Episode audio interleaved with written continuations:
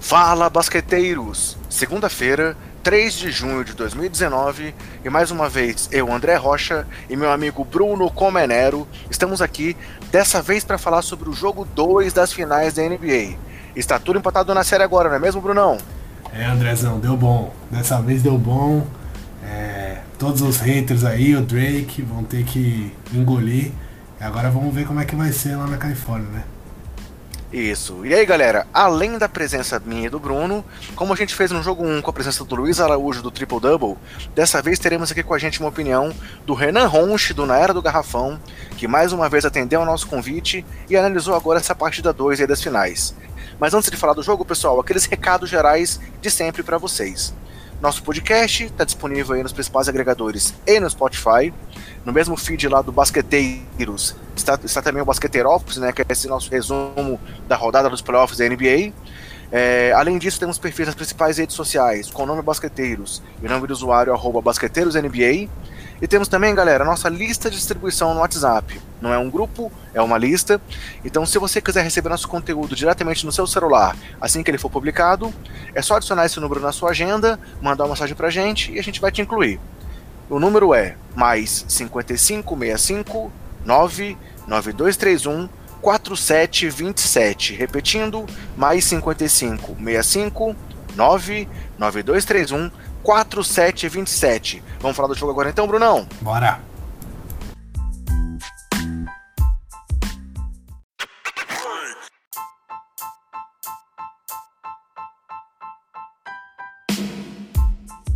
Três.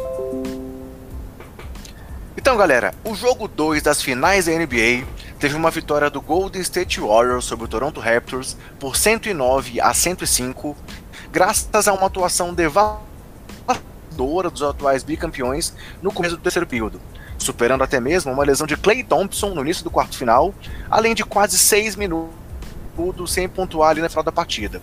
É, com isso, a série agora está 1 a 1 o Golden State conseguiu roubar o manto de quadra do Toronto e a série vai para Oakland, como o Bruno falou aí, com tudo aberto e a vantagem agora nas mãos dos atuais bicampeões. Eu vou fazer então aquele resumo geral aqui do, da partida, vou chamar a participação do Renan e depois aí o Bruno vamos comentar, assim como a gente fez no jogo 1. É, foi então uma partida onde Steve Kerr fez um ajuste defensivo a gente viu ali reduzido um pouco as dobras em cima do, Clay, do Kawhi Leonard, mas com isso eles acabaram reduzindo, a defesa do Warriors acabou reduzindo o impacto ofensivo de Pascal Siakam e Mark Gasol. Com isso, a dupla que brilhou no jogo 1 ficou limitada a 12 pontos de Siakam, com 5 e 18 nos arremessos, e apenas 6 pontos de Gasol, com 2 e 7 nos arremessos. Por sua vez, Kawhi chegou a mais uma partida acima de 30 pontos, com 34 no total, além de 14 rebotes, acertando 8 de 20 no geral, 2 de 9 nas bolas de 3 e 16 em 16 nos lances livres. Foi a 12 partida de Leonard nesses playoffs, com pelo menos 30 pontos, algo que apenas LeBron James e Kobe Bryant haviam conseguido nas últimas 10 temporadas da NBA. Além disso, os 16 acertos na linha de lance livre sem nenhum erro, configuram um novo recorde em uma partida de finais da NBA. Ou seja, Kawhi segue fazendo a parte dele aí e sendo o principal nome do Toronto nesses playoffs e nessas finais. Outro destaque que, tem, que temos que fazer no time do Canadá é Fred Van Vliet, que continua muito bem. No jogo 2, ele teve 17 pontos, acertando 7 em 17 arremessos e 2 de 8 nas bolas de 3. Com isso, ele é o sexto jogador da história até aqui pelo menos, a ter médias superiores a 16 pontos em finais vindo do banco. No momento, ele tem exatamente 16 pontos de média. Resta saber se ele manterá esse ritmo até o final da série. Além disso, vamos olhando aí novamente para aquela questão dos últimos jogos do Van Vliet. É, ele teve, nos primeiros 15 jogos dos playoffs, um plus-minus de menos 40. E nos últimos 5 jogos, um plus-minus de mais 79. Tudo bem, não foi suficiente para esse jogo 2, mas vale a pena destacar a evolução do armador reserva do time do Canadá. E aí, falando um pouco também de Kyle Lowry, que é outro destaque principal do time, ele não foi muito bem nesse jogo e teve apenas 13 pontos, sendo eliminado por 6 faltas. Ou seja, os destaques aí de Kawhi e de Van Vliet não foram suficientes para a vitória diante do Warriors pela quarta vez na temporada, sendo a derrota da partida confirmada por uma bola de três de André Godala a poucos segundos do fim. É, como eu já comentei aí, veio um período no final do jogo ali, depois de uma defesa muito forte do Toronto no quarto período, é, onde o Warriors ficou muito tempo sem pontuar, mas no último lance, o Curry puxou um contra-ataque, veio a marcação dupla ou até tripla ali em cima do Curry.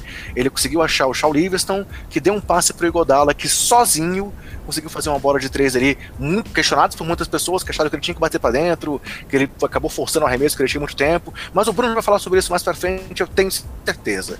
O que importa é que o Igodala meteu essa bola, que foi a bola decisiva para fechar o placar final do jogo. E aí, alguns destaques dos Warriors. Essa foi a 23 terceira série consecutiva com pelo menos uma vitória do Golden State fora de casa em playoffs.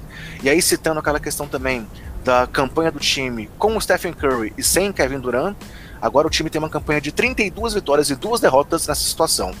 É, outros destaques: o time ontem teve 22 cestas convertidas de quadra no segundo tempo, todas elas vindas de assistências algo que apenas o San Antonio Spurs em 2005 tinha conseguido em um tempo aí em finais da NBA.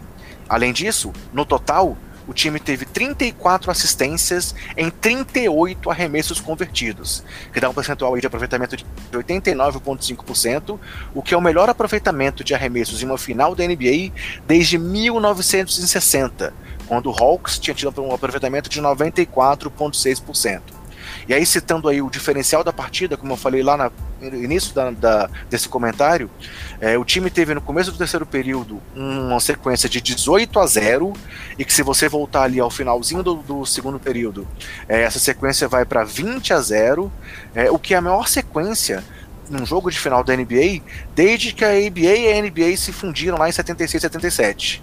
É, o número anterior eram 19 pontos, também do San Antonio Spurs, nas finais de 2003 contra o Nets. Agora, o Warriors é o time com a maior sequência sem pontos aí, é, sequência de pontos, sem resposta do adversário em uma final da NBA. E aí, se a gente olhar aí para o fato de que o Warriors fez 109 pontos em cada uma das partidas, essa é a primeira vez que um adversário marca 109 pontos em dois jogos diante do Raptors nessa temporada, o que mostra aí a força da defesa do Toronto, mas a vantagem que o time do Warriors conseguiu nessa partida. Citando agora aqui só os números individuais do time do Golden State, o Clay Thompson foi do time com 25 pontos, além de 5 rebotes e 5 assistências, acertando 10 em 17 nos arremessos e 4 de 6 nas bolas de 3. Esse aproveitamento de 4 de 6 nas bolas de 3 de Clay Thompson deu para ele um aproveitamento de 66,7%, o que é ser o melhor aproveitamento em bolas de 3 em um jogo de finais na sua carreira. Já Stephen Curry começou o jogo ali muito mal, ele estava ali com uma questão de desidratação, não estava muito bem, e tinha apenas 4 pontos até a reta final do primeiro tempo. Depois disso, ele pegou fogo ali no final, meteu 12 pontos quase que consecutivos, e aí, no final, acabou com 23 pontos, acertando apenas 6 de 17 nos arremessos e 3 de 10 nas bolas de 3, mas convertendo 8 dos 9 lances livres que ele bateu. E aí, sobre a dupla e sobre os Splash Brothers, foi a primeira vez que Stephen Curry e Clay Thompson tiveram cada um pelo menos 15 pontos no primeiro tempo em uma final da NBA.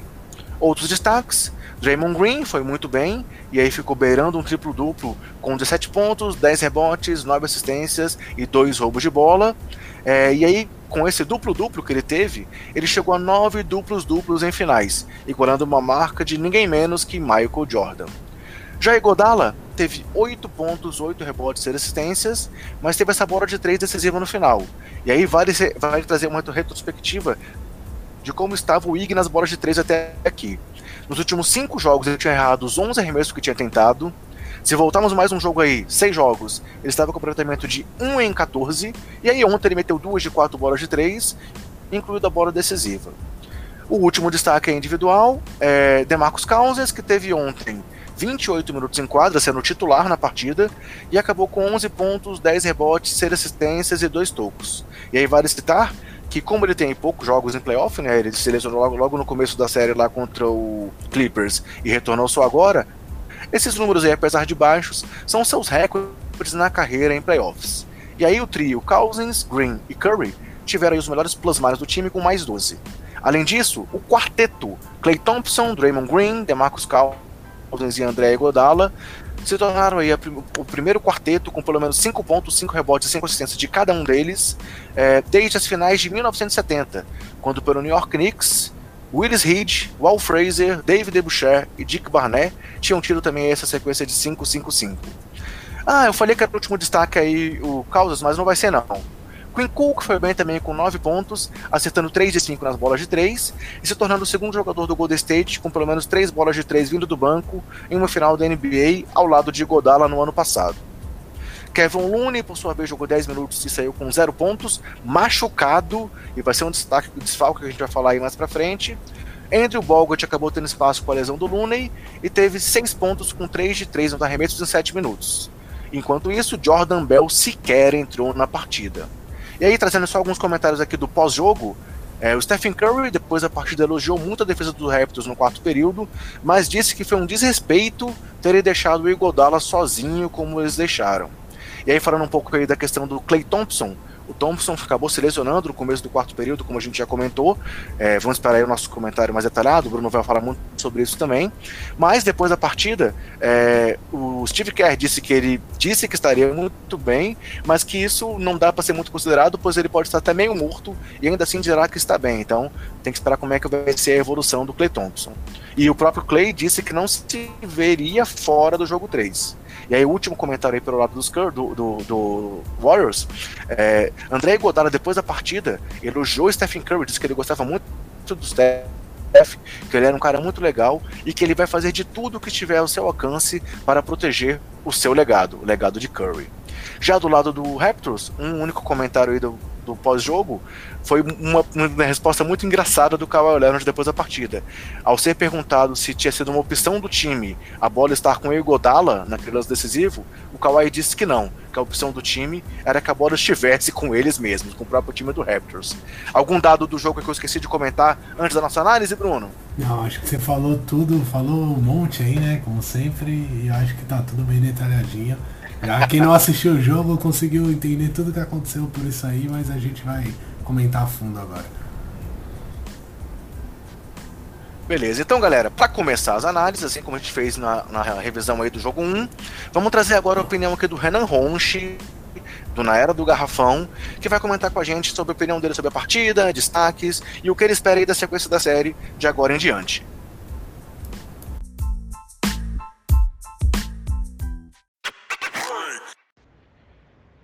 Fala galera do podcast Basqueteiros, tudo bem com vocês? Oi para quem tá ouvindo, aqui é o Renan Ronche do Na Era do Garrafão. Tô aparecendo aqui pela terceira vez. Eu sou da casa já, né? Eu já tô me sentindo em casa aqui, já tô bem à vontade. E eu tô aqui para comentar o jogo 2 das finais da NBA entre Toronto Raptors e Golden State Warriors. Não tô aqui para falar de história do basquete hoje, infelizmente, mas é, mais uma vez agradeço aí terem me chamado. Sempre bom falar de basquete, pode ser de passado, de presente, de futuro, de qualquer coisa. E, cara, que jogo maravilhoso, né, cara? Que finais incríveis que a gente tá, tá assistindo. Foi um jogo que teve um pouco de tudo, né? Teve algumas coisas muito inesperadas. Eu imaginava que o Warriors viria com alguns ajustes que acabaram acontecendo no decorrer do jogo, mas eu achei que o, Curry ia entrar já com esses ajustes mas não foi o que aconteceu, né? É, ele, o Warriors entrou com basicamente o mesmo plano de jogo que ele tinha nos outros, que ele veio com o jogo 1, no, pro jogo 1, com a diferença que o Cousins entrou de titular, mas o Raptors manteve também o, aquilo que fez ele vencer o primeiro jogo, né? Então a, continuou marcando muito bem o Curry, conseguindo é, garantir bastante, bastante turnovers do Warriors no começo do jogo, né? Então aquela defesa forte que a gente viu o Raptors fazendo a temporada inteira. É, e na verdade começou muito melhor que o time de Golden State, né? Só não foi um massacre o primeiro tempo, porque o Clay Thompson estava muito bem. Posteriormente, ali no final do segundo quarto, o Curry conseguiu se envolver um pouco mais no ataque. E aí o time foi perdendo para o intervalo, acho que só por cinco pontos. Então, ao que tudo indicava, o Raptors tinha uma, uma boa chance né, de, de chegar, de abrir o seu 2 a 0 mas quando chega o terceiro quarto, o Kerr faz aquele ajuste na defesa que eu achei que ele faria desde o começo, né? Ele muda os, os matchups defensivos, então o Iguodala passa a marcar o Siakam, o Clay Thompson passa a marcar o Kawhi, e essa mudança ela acaba sendo muito efetiva porque o Iguodala finalmente consegue é, parar o, o, conter um pouco o volume ofensivo do Siakam, né? O Siakam que tava com aqueles que tem aquele spin move imparável, o Iguodala foi muito decisivo na defesa no jogo. Posteriormente, o, o Warriors continuou bem, mas é, com essa defesa mas aí o, o Clay Thompson machucou, né, no decorrer do jogo. A partir dali foi até uma situação meio bizarra, porque aí o, o Raptors implementou uma defesa que é meio colegial, né, que é aquela defesa box and one, que é uma, uma zona com um jogador marcando individual, então basicamente considerando que o Curry era o único, apostando que o Curry era o único criador do Warriors, uh, o único que conseguia criar seu próprio arremesso, né? Não menosprezando o Draymond Green, que também fez uma bela partida. Então fez uma defesa por zona, marcando bem o Curry ali. E aí acabaram aparecendo outros personagens, né? O DeMarcus Cousins, que começou um pouco mal, né? Ainda meio lento.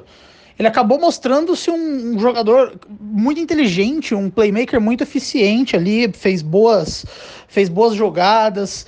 O Quinn Cook, né, que estava abrindo mão de arremessos livres, que é um pecado considerando que ele é um bom arremessador, começou a fazer bolas importantes.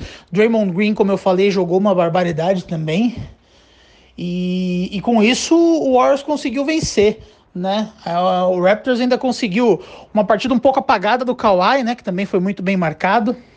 Teve aquela situação no final do jogo ali que foi a defesa do Raptors se embananou toda ali. Praticamente três caras saíram correndo atrás do Curry, deixaram o Iguodala totalmente livre. O Iguodala que, que para mim foi uma leitura extremamente errada, né? Isso que até gerou um pequeno debate na internet de ah, o Iguodala tava 0 de 11 nas bolas de três na série, não sei o quê. Mas, poxa, o Iguodala, né? Um cara que já ganhou MVP das finais por ser decisivo no momento certo, quando ele marcou o LeBron. Então não era exatamente o, o jogador que você quer deixar livre né, numa, numa jogada decisiva. Então foi uma, uma mistura de confusão com falha de leitura. Então o Warriors conseguiu roubar aí um jogo de, do, do Raptors, roubou o mando de quadra. E foi um jogo espetacular. É, dois ataques oscilantes, porém muito bons. Mas que aula de defesa que tá sendo esses playoffs, né, cara? Que defesas maravilhosas que os dois times jogam. Tô muito ansioso para ver quais serão os ajustes. Não sabemos ainda a situação do Warriors, né, que tá vivendo uma fase aí com muitas lesões. Não sabemos se o Clay Thompson vem pro jogo, se o Duran vem pro jogo. Então, o Curry tava meio baleado também. Então, tô bastante ansioso para ver como é que vai ser a partir de agora esse jogo de xadrez aí entre o meio brasileiro Nick Nurse e o Steve Kerr. E tomara que a gente tenha sete jogos desses duelos, né? Porque são duelos muito bons. A gente passa a temporada regular inteira vendo defesas softs. É muito bom ver essas defesas tão, tão intensas como a gente está vendo nessa pós-temporada. Valeu, um abraço.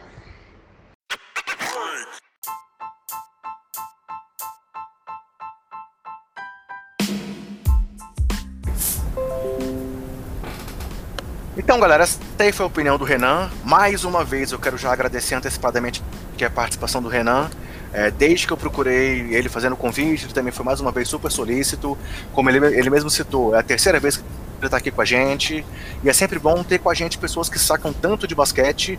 Por mais que dessa vez, como ele também brincou aí com a gente, ele não está falando sobre a história do basquete. Mas, querendo ou não, a história está sendo escrita diante dos nossos olhos essa final, né, Bruno? Ah, com certeza. Agradecer ao Renan, ao pessoal lá do Naera, como sempre, ajudando a gente aqui. Ele realmente já está com cadeirinha cativa aqui. Espero que a gente consiga marcar com ele para gravar um ao vivo aí. É, se não der agora nas finais, porque está tudo mais apertado, mas na pré-temporada ou no começo da próxima, com certeza pode, pode anotar aí que a gente vai chamar o cara para vir aqui participar com a gente ao vivo. Legal. E falando um pouco do que ele comentou, né? Ele falou muito aí sobre as alternâncias da partida, é, falou, elogiou bastante as defesas dos dois times, né? Mostrando aí a força tanto de Raptors quanto de Warriors é, no lado defensivo. E culminou aí falando sobre a expectativa dele de querer um jogo 7. Você concorda com ele, Bruno, nessa parte? Ah, não concordo. pra mim seria bom se acabasse antes, mas se se os Warriors, se os Warriors estiverem complicados aí na série e não conseguindo se virar, ainda mais agora com todas essas questões de lesão. Agora não, né? Porque já tá acontecendo isso aí, os playoffs inteiros, eu nunca vi. Tá uma zica brava lá, mas se for para esse o problema, aí tudo bem pro jogo 7. Agora se o Warriors conseguir abrir três jogos aí, tá, engalar, e embalar dois jogos seguidos em, em Oakland, espero que já acabe se der no jogo 5 mesmo. Então, galera, antes de passar aí pro Bruno fazer o comentário principal dele do jogo, é, duas informações recentes aqui, notícias quentinhas que acabaram de sair, enquanto eu estava aqui preparando para começar a gravação do podcast, é a atualização das lesões aí de Kevin Looney e Clay Thompson. É, se o time do Warriors já está sem o Kevin Durant aí, nas expectativas de vai voltar, não vai voltar, há quem diga, como nós já dissemos, que talvez ele não voltasse nessa série, mas agora tem fatos novos aí pela frente. É, Demarcus Cousins voltou, né? Então já foi titular nesse jogo depois de ter perdido, se eu não me engano, 14 partidas nesses playoffs. E agora, Kevin Looney está aí praticamente fora da série. Ele teve aí uma fratura na clavícula é, e não deve estar disponível para o restante dos playoffs. Enquanto Clay Thompson ontem, é, ele saiu da partida ali depois de um lance que ele reclamou de uma falta, mas na verdade na hora já viu ali que ele teve uma lesão muscular. Depois ele foi pro banco mancando, xingando a arbitragem. Vimos ele indo pro vestiário tentando correr e não conseguindo. E era aquela cena clássica que a gente vê aí de jogador de futebol, por exemplo, de lesão muscular, onde a recuperação não é tão rápida assim. E aí, por mais que a gente já tenha comentado aí os comentários de é, Steve Kerr e do próprio Kelly Thompson com esperança de que ele volte a jogar. Hoje foi confirmada a lesão muscular, mas até agora o que o Warriors disse é que ele realmente está como questionável para o próximo jogo. E aí, Brunão, você tem esperança de que o Clay vai jogar, não vai jogar? Eu confesso que até no Twitter eu falei muito ontem aqui, pela forma como a gente, a gente viu ele saindo, pela bolsa de gelo que ele pôs ali na, na, na coxa, enquanto recebia os jogadores no vestiário, a minha expectativa desde ontem é que o Clay está fora da série. O que, que você acha sobre isso, Bruno? Da série eu não sei, mas do jogo 3 com certeza. É, ainda mais esse movimento do, do Warriors, sabe? De não avisar, é, de não avisar não, de não expor se a lesão foi grave, se não, e se colocar ele como questionável, para mim isso é um movimento claro de que ele não está bem, que não foi uma lesão simples, e que pelo menos do jogo 3 ele não, não esteja.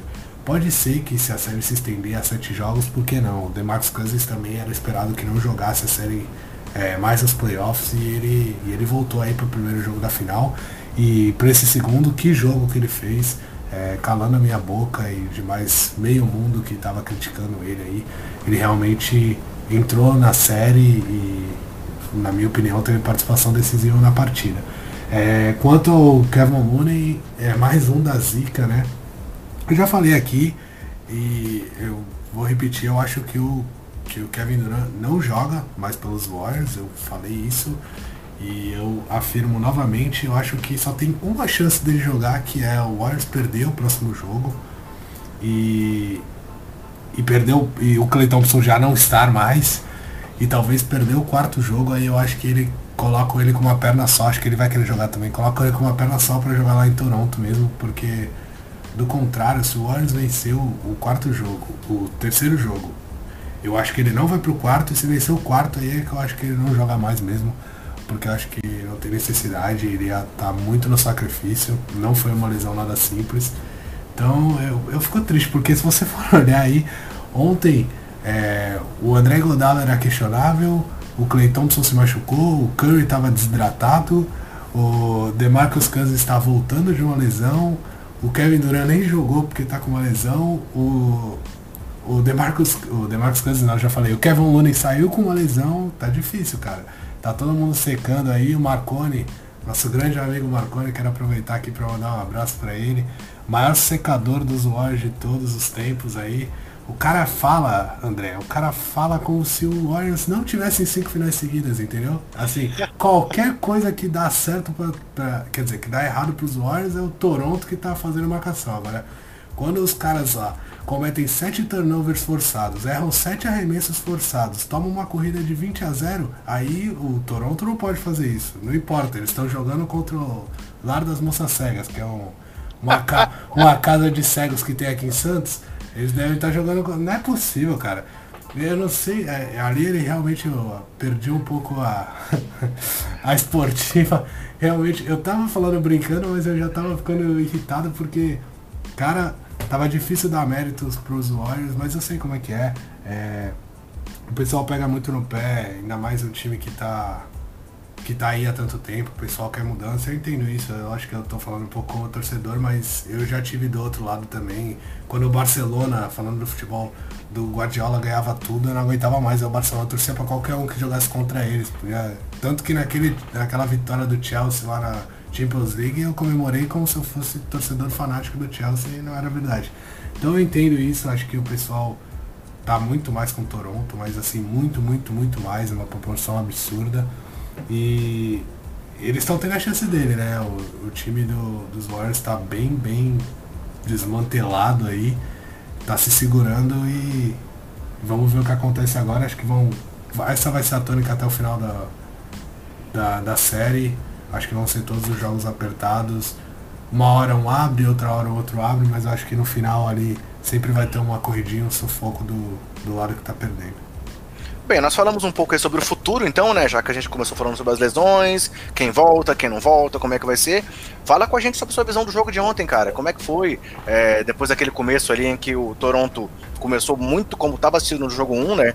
Defesa muito forte, é, pedindo que o ataque do, do Warriors fluísse, até a, arrancada ali depois do terceiro período. Se a gente for olhar aquele gráfico que mostra a pontuação de cada uma das equipes, no primeiro período, no primeiro tempo, como a gente for, visse que só o Toronto liderou, e aí depois do intervalo foi essa liderança do Warriors até o final. Fala com a gente aí sua visão do jogo agora, Brunão. É, mim, é um é um jogo para mostrar para todos aqueles caras que falam que a NBA não tem mais defesa, que a NBA é só ataque.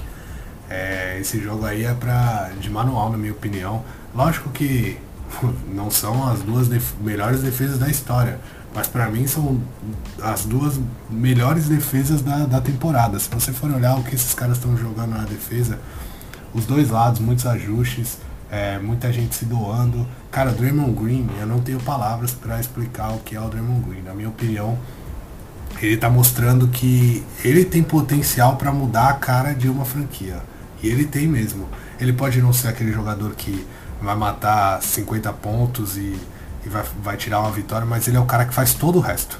Se você tiver um cara para fazer 50 pontos, coloca ele do lado que pode colocar mais outros três jogadores quaisquer ali que pode ter certeza que ele vai resolver. Então, ele é um cara, assim, muito diferente. Ele é, é realmente a alma do time.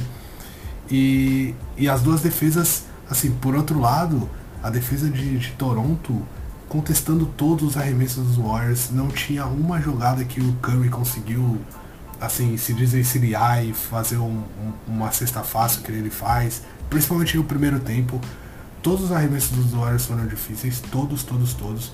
E por outro lado, o Warriors mudou a marcação, né? É, mais uma vez, palmas pro Steve Kerr aí, que é, mudou tudo, começou com, com o DeMarcus Cousins. Vale a pena citar até uma...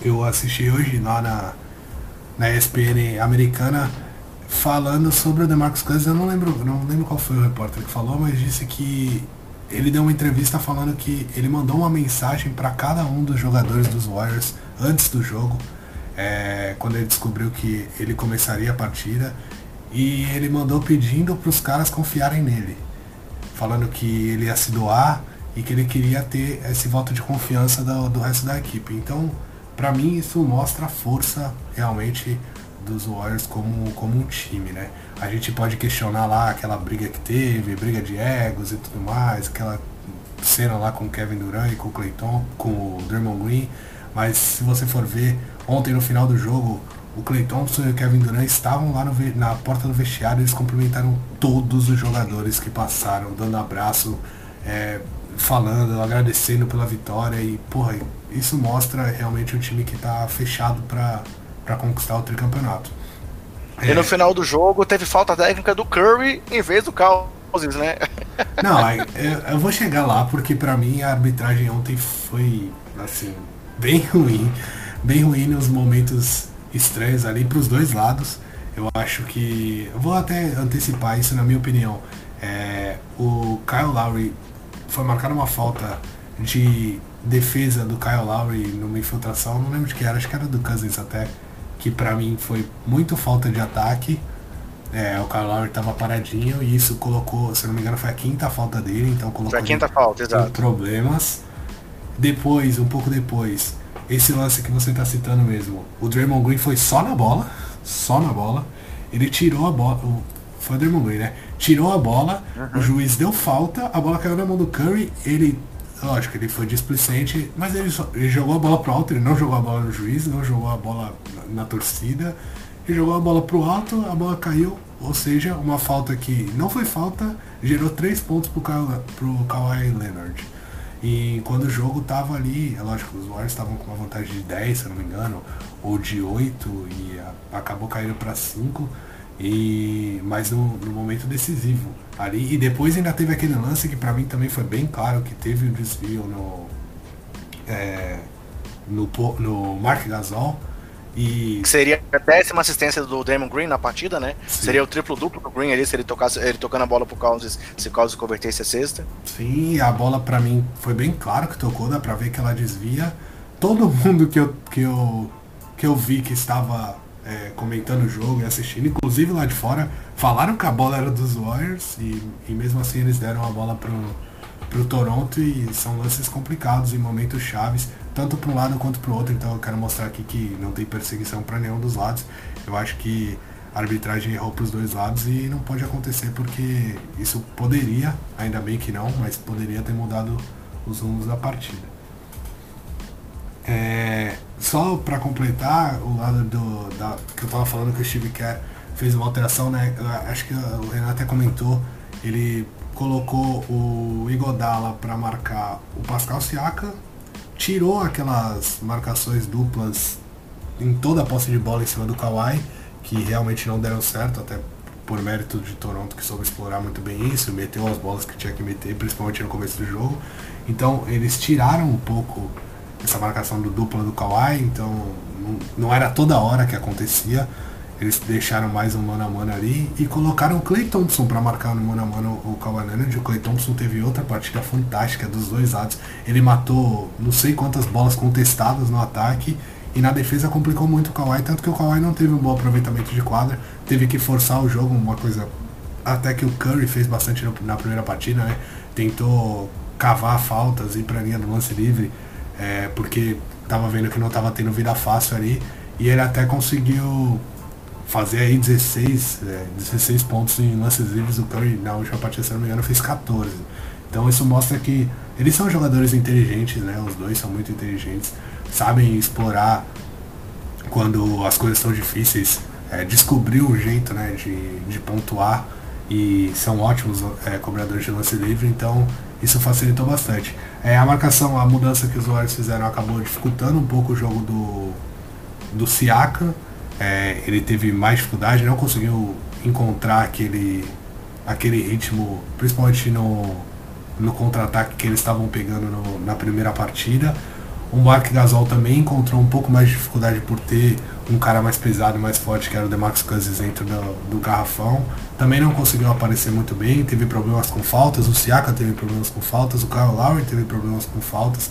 Então o Warriors soube é, pendurar o time ali do, do Toronto que, que acabou tendo dificuldade. Mesmo assim, se você olhar só primeiro, os dois primeiros quartos, era para o Toronto ter saído com uma vantagem maior. Eu até depois que acabou o intervalo, eu desci para tomar uma água e minha mãe estava assistindo o jogo com meu pai na, na sala e eu comentei com eles, eu falei, é, sobrevivemos, né?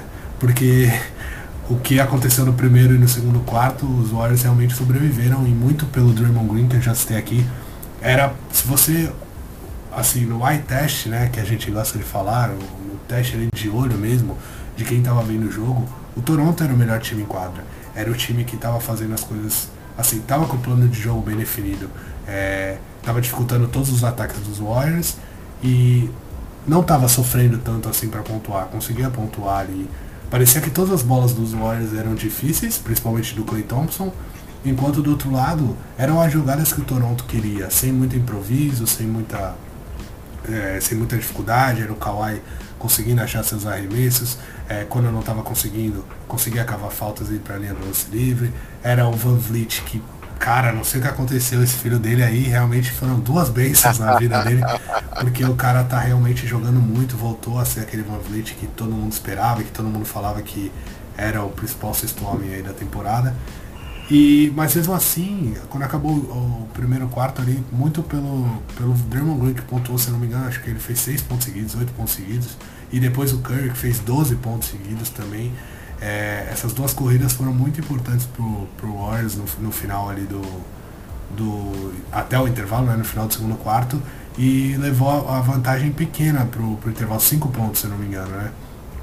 E aí, na volta do intervalo, os Warriors realmente vieram com outra marcha o Toronto se desesperou, para mim foi nítido que se desesperou, a torcida é, não acreditou no que estava acontecendo. Quando os Warriors. Quando o Toronto pediu o primeiro tempo ali, que foi logo que os Warriors viraram o, o placar, é, eu achei a torcida, que a torcida deu uma esfriada e eu pensei, agora é o momento. Se o Warriors está vendo isso, é, é a criativa experiente que a gente sabe, como eu falei, tá aí na quinta final não é à toa, são jogadores já muito experimentados. E o Toronto se assustou, cara, se assustou muito. E, e aí os Warriors souberam aproveitar, fizeram as jogadas que queriam, estavam tocando muito bem a bola, principalmente o DeMarcus Cousins, eu acho que ele realmente começou a entender melhor agora como funciona esse, esse jeito do Warriors de jogar, de trocar um cara que está livre por um cara que está muito livre, que vai ser o ponto mais fácil da vida dele. Tanto que o Andrew Bogut entrou ali Cara, ele fez três pontos de ponte aérea. Foi só, jogaram pro alto, ele tava do lado da cesta, ele pulou e deu um tapinha na bola e, e foi isso, sabe? E foram jogadas assim, que o Warriors faz em partidas que, que não valem nada. E o Toronto realmente não conseguiu se encontrar nesse meio termo. É, acho que méritos de um lado e, e também problema para o Toronto. Não pode perder uma vantagem dessa. Até um amigo meu Vinícius falou isso. Ah, mas Toronto não pode perder, não pode tomar uma corrida de 20 a 0. Eu concordo, não pode tomar uma corrida de 20 a 0. Mas do outro lado, não é qualquer time que tá lá, sabe? Não são qualquer jogadores, eles souberam é, jogar naquele momento, sentiram o momento e o Toronto se acuou, não conseguiu sair disso e demorou para sair. Depois ainda conseguiu algumas corridas, principalmente no final do jogo, conseguiu reencaixar a marcação, reencontrar seus melhores jogadores. É, deu a bola mais pro Kawhi, que conseguiu segurar ali a. É, o ataque de, de Toronto.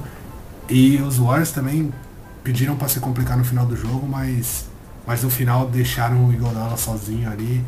E aí você falar que é desrespeitoso, é desrespeitoso, mas eu entendo também o lado do Toronto.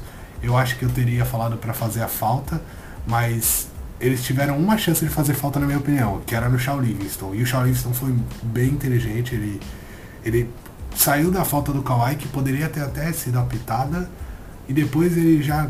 Ninguém foi pra cima dele porque senão ia deixar o Curry sozinho. Ele olhou pra um lado, tocou pro outro e o Bigodala poderia ter batido pra dentro e aí todo mundo fala, ah, fez a escolha errada. Ele fez a escolha errada em termos, né?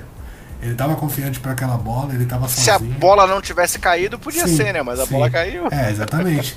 e, e, e, ele tava confiante, eu acho que o Warriors às vezes tá errando, não só o Warriors, tá? O Toronto tá fazendo isso também. Alguns jogadores pegam a bola e sem confiança para arremessar ela. O Siaka pegou uma bola também ontem que ele estava sozinho e ele hesitou. E aí depois que você hesita a primeira, esquece. Se você arremessar na segunda, na, naquela segunda você vai errar, porque tipo, o momento era aquele, entendeu? É tipo, pegar a bola com confiança e falar, eu vou matar e já manda a pera lá. E foi o que o Igodala fez, ele nem titubeou, ele nem, nem passou na cabeça dele é, correr, tentar cavar uma falta ou passar a bola para outra pessoa. Não. Ele recebeu a bola já pensando em arremessar. E acho que por isso que a bola acabou caindo. Azar pro Toronto, ótimo pros Warriors que estavam com muita dificuldade de pontuar ali no final, estavam cometendo turnovers, o Curry estava muito pressionado, não ia conseguir um arremesso e eles não iam fazer falta no Curry, tanto que não fizeram, e aí eu acho que foi inteligente deles, porque você fazer uma falta no Curry é dar dois pontos pro time dos Warriors e não valia a pena. Então eles tiveram um milissegundo que era Shaw Livingston ali para fazer a falta, não conseguiram, então acho que é, fizeram certo e correram risco e deram um azar da, da bola do Igodala cair. Legal, eu quero, eu quero ressaltar alguns pontos que você comentou, que eu já ia trazer aqui na minha análise. É, você comentou que o Toronto foi melhor em grande parte do jogo, e na verdade, o Toronto foi melhor em grande parte da série até aqui, né? No primeiro jogo também, teve aquele momento ali que o Warriors decidiu, mas se você olhar toda a partida, o Toronto dominou o jogo. E agora, mais uma vez, é, por mais que o Warriors tenha liderado o placar durante o segundo tempo, foi graças ao 20 a 0. Então, assim, depois daquilo, o Toronto voltou a jogar bem, voltou a pressionar a defesa, voltou a criar dificuldade pro time do Golden State. Então, assim, é, isso valoriza demais o que o Warriors tem conseguido aí. Essa vitória deles de ontem foi muito importante por conta disso. A gente até estava comentando aqui antes de começar a gravação que, assim, caso realmente o Golden State supere tudo que ele tem superado aí, dos desfalques, das lesões, e venha a ser campeão realmente, talvez seja o título mais difícil e mais. É, é, é que deve ser mais valorizado aí dessa, dessa Street, ou mesmo do, dos quatro títulos aí cinco anos. Mas então é só para ressaltar que realmente o Toronto foi melhor, não só na grande parte do jogo de ontem, mas na grande parte das duas partidas. E aí a sua comparação que você fez aí do Curry do Kawhi também, de forçar o lance, buscar infiltrações, cobrar lance livres, se a gente for olhar, os dois até agora têm a mesma média de pontos, né? Os dois têm média de 28,5 pontos, porque os dois tiveram mesma pontuação cruzada. Enquanto o Curry teve uma partida de 34 pontos e uma de 23, o Kawhi teve uma de 23 e uma de 34. Então isso mostra realmente a dominância dos dois aí em cada um dos dois times. E curiosamente eles estão aí com partidas espelho até agora nessa final. E aí, sobre o Caos, era o terceiro ponto que eu queria concordar contigo. Realmente, ontem, ele foi um diferencial gigantesco na partida. Por isso, por ele fazer a bola rodar, ele deu alguns passes aí no melhor estilo Nicole Kit, né? Aquela bola em que ele acha alguém cruzando o garrafão, ou, ou consegue fazer. É, um bloqueio, faz o passe na sequência. Então, ontem o Caos mostrou muito sei lá, do passador dele. Não à toa ele teve seis assistências. Então, realmente, foi uma coisa que eu falei no nosso programa passado. Que eu achava que o Caos poderia fazer a diferença pela qualidade que ele trazia. A gente às vezes esquece, cara, o tanto que o cara é bom, assim. Por quê? Ele ficou muito tempo lesionado, ele não voltou aí na forma durante a temporada e ficou fora nos playoffs de novo. Mas, cara, ele é um cara que faz a diferença. É, não dá para comparar, comparar o Causas com o Looney. É, então, assim, realmente. Ou o Bell, que nem jogou ontem. Então, assim, realmente ele conseguiu mostrar o porquê que ele tá aí, por que, que ele é o Star, por que, que ele, ele, tem toda a valorização que ele já teve e por que, que o Golden State apostou realmente nele. Então, realmente, essa visão de quadro dele ontem foi um diferencial. É, e aí, outras coisas que eu queria trazer para poder agregar essa nossa conversa aqui, é, algo que a gente ouviu também ontem, é, até, até na transmissão da ESPN, no pós-jogo, teve um comentário sobre isso, é o fato de que o Golden State teve mais uma lesão muscular, né, cara? Já teve aí a lesão do, do, do Duran, teve a lesão do Igodala, agora essa lesão aí do, do, do, do Clay muscular também, então isso mostra do Caos também foi muscular, isso, isso mostra aí a, a fadiga que os jogadores chegam nesse ponto da temporada, né? Por mais que haja os jogadores poupados durante a temporada, isso mostra como é que esses 82 jogos que tem a temporada, mais playoffs, às vezes deixam os caras numa situação aí de quase não ter mais físico para jogar, né, Bruno? Ah, ainda mais numa final dessa tão pegada que a gente tá é, exaltando a defesa dos dois lados, né? Isso complica muito, é um jogo é um jogo tenso psicologicamente já, porque seu corpo já está desgastado, você está estressado demais porque você tem que estar tá pilhado, você não pode titubear, uma final, é, você passa por tudo que você passou para estar tá ali, entendeu? Então isso tudo agrega, deixa o jogo mais pesado, deixa o jogo mais físico e então isso complica muito mais, acho que exige muito mais do, do corpo e da mente do, do jogador e depois de passar por uma temporada tão longa, tão extensa, é, acaba complicando. Ver o Kawhi Leonard mesmo foi poupado diversos jogos e dá pra ver que ele não tá 100%. E mesmo ele... assim, a questão dele não é muscular. Então Sim. você vê que o cara pode ir no sacrifício, mesmo com dor no joelho e tal. Mas muscular é, é, é outra coisa. O cara não consegue andar muitas vezes, né? Então realmente Sim, é, é uma coisa que tá pegando. É... Aí, diga. Não, eu queria só citar uma coisa que eu esqueci de citar aqui. São duas, na verdade. A primeira foi o Queen Cook que para mim ele exemplifica aquilo que eu e o Van Vliet também, tá? Mas eu vou falar primeiro do, do Quinn Cook. Exemplifica aquilo que eu falei da questão da confiança, né? O Quinn Cook recebeu as bolas ali no, no perímetro e ele não hesitou em nenhuma delas. Ele simplesmente arremessou, como se ele fosse o Stephen Curry. A primeira caiu, ele se sentiu confiante, a segunda foi muito importante, ele estava marcado. Foi um momento que o Toronto acertou duas bolas ou três bolas de três também seguidas do outro lado, então precisava matar aquela bola e ele não era o jogador mais indicado para pegar, ele pegou, foi bem marcado e mesmo assim ele nem titubeou, já pegou, arremessou e matou outra bola e foi muito importante. E, outro, e pelo outro lado o Van Vliet faz a mesma coisa. Até o Norman Powell faz isso, mas eu já não acho assim um, um tanto inteligente às vezes. Eu acho que aí já é um pouco do excesso. Eu acho que ele faz muito, Ele é aquele cara meio Jared Green que quer pegar a bola e arremessar, não importa se ele tá marcado por três. E aí também não, né? Você tem que ser um pouco inteligente. Quando você tá. Quando você tá muito quente na partida é uma coisa, ou quando você tá completamente sozinho, eu acho que você não pode titubear. Você tem que vir pensando, eu tô sozinho, eu vou arremessar essa bola. Foi o que o Cook fez e é o que o Van Vliet faz muitas vezes. E eu acho isso importante. E acho que é isso que decide partidas. É o que o Siakam fez na, primeira partida. Ele estava tão confiante no jogo dele e como ele estava jogando bem, que ele simplesmente não se omitiu em momento nenhum. Todas as bolas que ele pegou, por mais difíceis que fossem, ele tentou. Ele matou bola de meia distância, ele matou bola num ganchinho totalmente bem marcado, ganchinho que bateu na tabela ainda. Ele matou bola de três do corner, que o Warriors pagou para ver e acho que era uma ideia inteligente, porque o Siaka não é matador de bola, então é, essas coisas assim mudam séries, a confiança, o cara pegar uma confiança dessa. Se ele titubear, se você titubear numa partida dessa, esquece, você vai errar. E acho que isso foi importante pro Iguodala ali no final acertar aquela última bola essa sequência que você falou de bola de três foi, foi realmente incrível ali. Era o Danny Green de um lado, aí o, o Cook do outro, aí o é, é, Van Vliet de um lado, Cook do outro, então realmente foi uma hora que o jogo pegou fogo ali em bola de três. E aí na hora eu lembro que até comentei, não sei se foi no Twitter ou se foi no, no, no grupo do WhatsApp, falei, caramba, o jogo tá pegando fogo, tá? Então realmente é uma sequência muito legal que foi legal você destacar aí agora. E aí, assim, eu acho que a análise, a análise a gente já, já conseguiu entrar em muitos detalhes, eu quero trazer só duas opiniões realmente. Eu acho que ontem o Toronto fez muito do que o Houston Rockets fez lá depois da lesão do Duran, de perder uma chance de ouro, porque, Sim. tá, tudo bem, não, não tirando o mérito do Golden State, mas assim, cara, eles tinham que vencer esse jogo de ontem. Com o Clay machucando, é, com a pressão que eles fizeram no final da partida, é, eles tinham que vencer, porque imagina, se eles fossem realmente para Oakland com 2 a 0 e possivelmente num jogo 3, sem Duran e sem Clay Thompson, era o que eles precisavam para tentar realmente ser campeões. Então, é, é, é, é sem, sem demérito nenhum, sem falar nada mal do time do State, claro, venceu a partida, mas ontem era o dia do Toronto vencer. E aí eles não conseguiram trazer essa vitória, né? Não, nesse ponto eu concordo com você, concordo assim, com tudo que você falou. Era o jogo do Toronto para Toronto vencer. É aquele jogo que acontece muito no futebol, né? Quando, sei lá, o cara perde um pênalti na final no primeiro jogo você vai pro jogo de volta já falando, puta, é que ele foi o gol do título, sabe? Jogou uhum. pra cima o gol do título. E é mais ou menos essa ideia. Não existe gol do título no, no basquete, mas existem jogos assim que você não pode perder. E esse era um jogo que o Toronto não poderia perder. Até porque mexe muito, muito com o psicológico, né?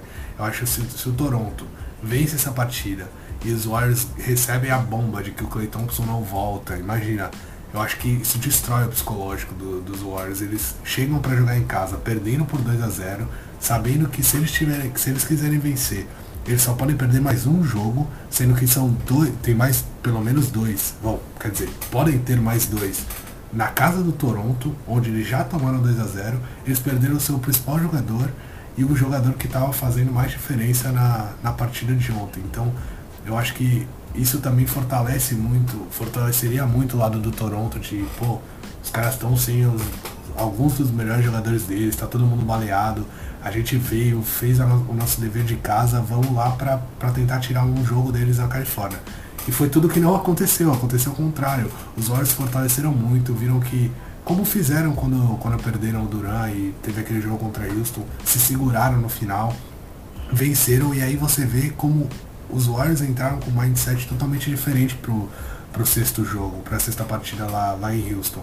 O Houston parecia que estava derrotado e parecia que tinha perdido James Harden e não os Warriors perdido o Kevin Durant, que era o principal jogador deles, e iam ter que jogar sem o cara que salvou eles, principalmente na série da, da temporada passada. Então, essas coisas fazem muita diferença. Eu acho que, que um jogo desse, você perder um jogo desse é complicado. É, vamos ver agora toda a experiência que, de alguns jogadores que a gente citou lá de, do, do Toronto, como tem o Mark Gasol, tem o Kyle Lowry, tem o Kawhi Leonard, Danny Green, esses caras são experientes, apesar de não terem disputado finais juntos nem nada disso. Eu acho que eles têm que colocar a cabeça no lugar agora, fazer o jogo deles igual fizeram nessa última partida e tentar vencer, vencer alguma de, algum desses desses dois jogos aí. Mas acho que o principal é esse primeiro, ainda mais se, ao que tudo indica, o Clay Thompson não jogar. Vai ser vai ser difícil, porque vai ter que entrar McKinney, vai ter que jogar mais tempo, os Warriors vão ter que inventar uma rotação aí, enquanto por outro lado o Toronto Raptors está inteirinho. E eu só queria citar mais uma coisa do jogo que eu esqueci de comentar, acho que foi muito, muito importante. É, foram as questões dos rebotes ofensivos. No primeiro jogo, os Warriors se perderam muito em turnovers, tomaram muitos pontos em transição, é, não conseguiram encaixar a defesa em transição e não estavam conseguindo se livrar da marcação no ataque. Então tinha dois problemas. Um, eles erravam no ataque, estavam errando demais e, e, cometendo turnovers e tudo mais, errando arremessos. E aí na transição o time estava lento, não estava conseguindo se encaixar. O Pascal Siakam estava é, deitando e rolando para cima da, da marcação dos Warriors, sempre tinha um jogador livre.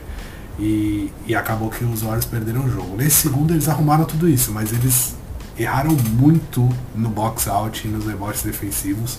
É, mesmo tendo o Demarcus Cousins lá, que é um jogador mais alto, mesmo tendo o Bogut, que entrou depois, no segundo, no segundo período eles melhoraram um pouco isso, mas mesmo assim eles tomaram um baile, um sacode em rebotes ofensivos e isso poderia muito ter complicado o jogo é, do, do, dos Warriors, a vitória dos Warriors. Então acho que é uma coisa que eles têm que se atentar, porque isso poderia ter sido um fator decisivo, acabou que não foi o suficiente, mas se eles tivessem feito bloqueios melhores e não tivessem dado, sei lá, 22 pontos de segunda chance, se foi alguma coisa perto disso que eles deram, o jogo não, não precisaria ter sido tão complicado, acho que teria sido um pouco melhor. E é uma coisa que eles não costumam, assim, ter tantos problemas, ou pelo menos não tão, tão disparelho assim, né? As coisas normalmente são mais, principalmente em finais, jogo que tá todo mundo ali pilhado, querendo brigar.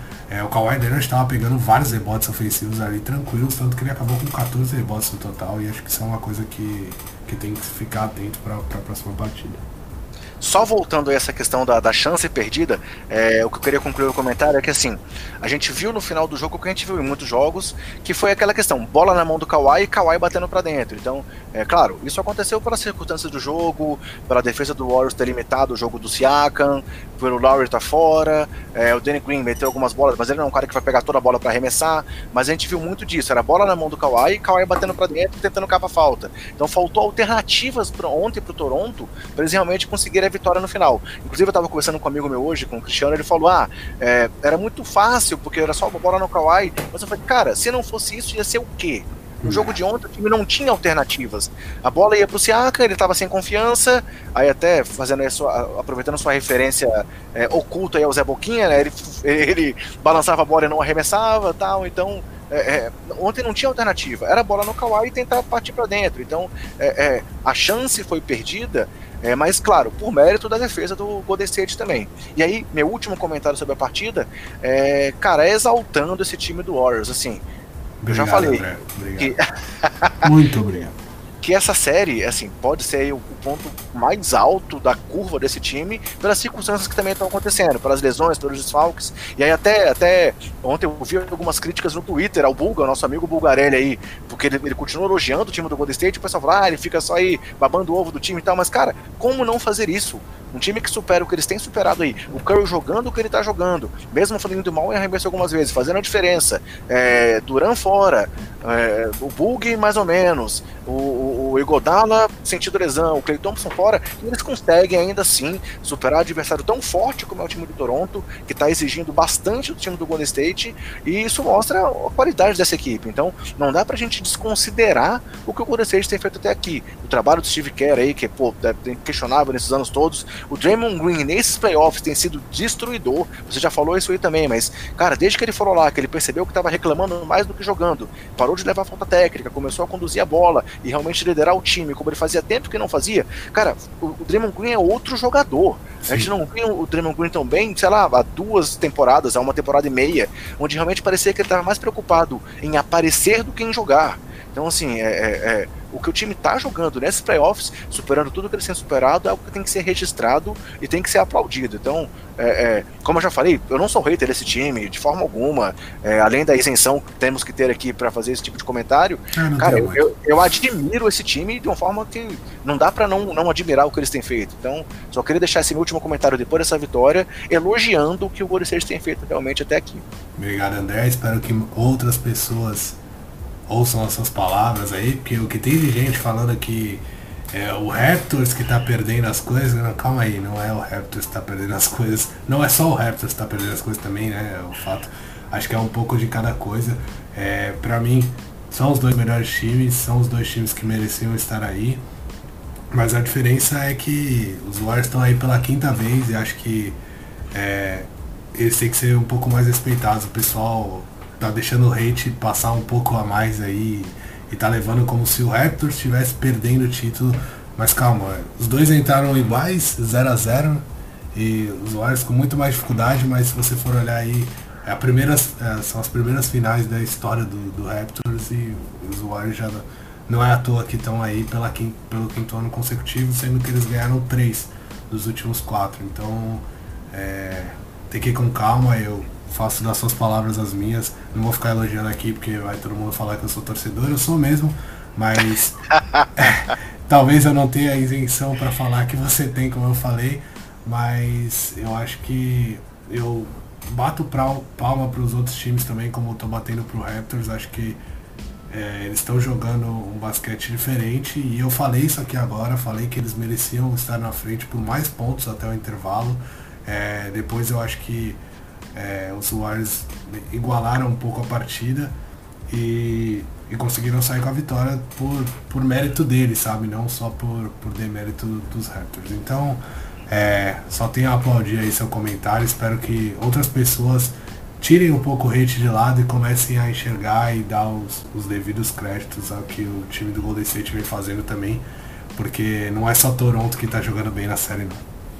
E se a gente for olhar então aí para a sequência da série, acho que encerrando um pouco da nossa análise, a gente está aí com uma série, claro, ainda aberta, o Golden State numa situação favorável por ter conseguido roubar o mando de quadra, mas ao mesmo tempo nessa questão é dessa incerteza pelas lesões, ninguém sabe se o, se o Duran volta, se não volta, ninguém sabe se o Clay fica fora de um jogo, dois jogos ou fora da série, então assim, ao mesmo tempo que o Golden State está numa situação confortável, ele tem um risco grande aí pelos desfalques que ele pode ter, e o Toronto, por mais que tenha perdido aí um, o mando de quadra, perdido esse jogo, vai aí para Oakland para precisando vencer um dos dois jogos fora de casa, porque realmente, se eles voltam para o Canadá com 3 a 1 contrário, aí aquela nossa previsão lá do 4 a 2 fica muito próxima a favor dos Warriors. Então, vamos esperar aí a sequência da série que promete muitas emoções ainda para frente. E aí, encerrando a minha participação, depois eu te passo a palavra para você encerrar a sua. É, quero só de novo agradecer a presença aí do Renan com a gente e quero indicar para a galera o Na Era do Garrafão, que é um podcast super legal em que eles tratam a história do basquete. A gente sempre fala sobre podcast deles quando eles estão aqui com a gente, tanto o Renan quanto o Vitor Camargo lá, né, o Two Minute Warning, porque são dois caras que entendem demais do assunto. E na última último podcast que eles soltaram, eles comentam aquela série dos playoffs de 2009 entre Boston e, e Chicago, que foi uma série de primeira rodada, mas que teve sete prorrogações, é, uma série histórica, e aí foi muito legal. Eles estiveram com o Luiz Araújo lá nesse podcast, e eu indico aí, seja você torcedor do Bulls, do Celtics ou não, é uma análise bem legal de uma série que talvez não seja tão lembrada por muita gente, porque foi uma série de primeira rodada, mas que teve muitas variáveis ali que realmente mereceu entrar para a história. Então, é, quero agradecer o Renan mais uma vez, e assim eu encerro minha participação e passo a palavra para você hoje aí, Brunão. É, primeiro agradecer de novo ao Renan aí, o pessoal do Naera. Super indico também, é um super podcast aí, um podcast diferente da, da maioria e acho que todo mundo tem que ouvir porque os caras trazem um conteúdo muito legal e diferenciado. Depois agradecer a você, principalmente aqui, por, por ter me ajudado dessa vez, né?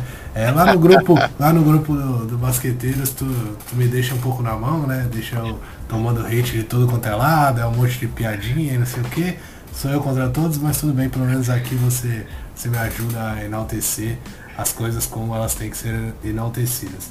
Depois o meu terceiro e último abraço vai pro Drake. Mentira, eu sei que ele não, infelizmente não vai estar tá dando audiência aqui pro nosso podcast, mas o Drake é um cara é, que eu, eu gosto da música dele, sinceramente, mas puta, ele é um mala do caramba. Acho que quando ele torce pro seu time não, ele deve ser até legal. É tipo um Draymond da vida.